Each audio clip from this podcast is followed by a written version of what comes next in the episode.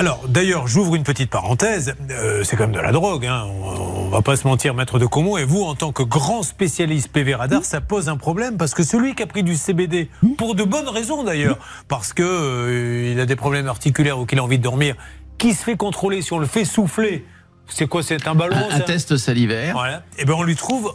on le trouve positif. Donc il faut, il y a un seul conseil à donner, exiger, vous en avez parfaitement le droit, une prise de sang. Parce que seul le dosage par un laboratoire dans le sang permettra de savoir si effectivement c'était juste du CBD ou s'il y avait le fameux THC, si effectivement il y avait les principes actifs qui font que la drogue perturbe le comportement au niveau du, du volant et est interdite. Mais moi, on m'a dit qu'il fallait avoir, euh, pour amener un, un petit début de preuve aussi, le ticket de caisse du. Ah bah, le ticket de caisse, si jamais vous avez une prescription médicale, thérapeutique, bien sûr, faut toujours l'avoir avec vous. Mais le problème, si vous voulez, on peut pas leur en vouloir en l'état actuel des choses, c'est que le policier ou le gendarme, on lui donne des tests salivaires à faire, il fait le test salivaire, il est positif. Mais bien sûr. Donc, à la limite, c'est pas à lui de juger, même si vous lui mettez sous le nez le fait que vous Ouais. avez une prescription médicale, etc.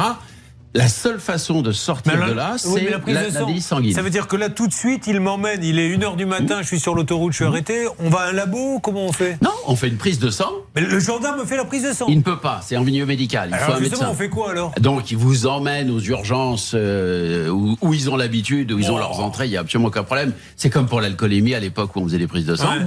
Là, il y a des prises de sang qui sont effectuées, elles vont être envoyées en laboratoire, et sous quelques jours, on aura la réponse définitive qui démontrera que vous n'aviez pas pris de la drogue à proprement parler, et qu'en conséquence, vous ne pouvez pas être poursuivi.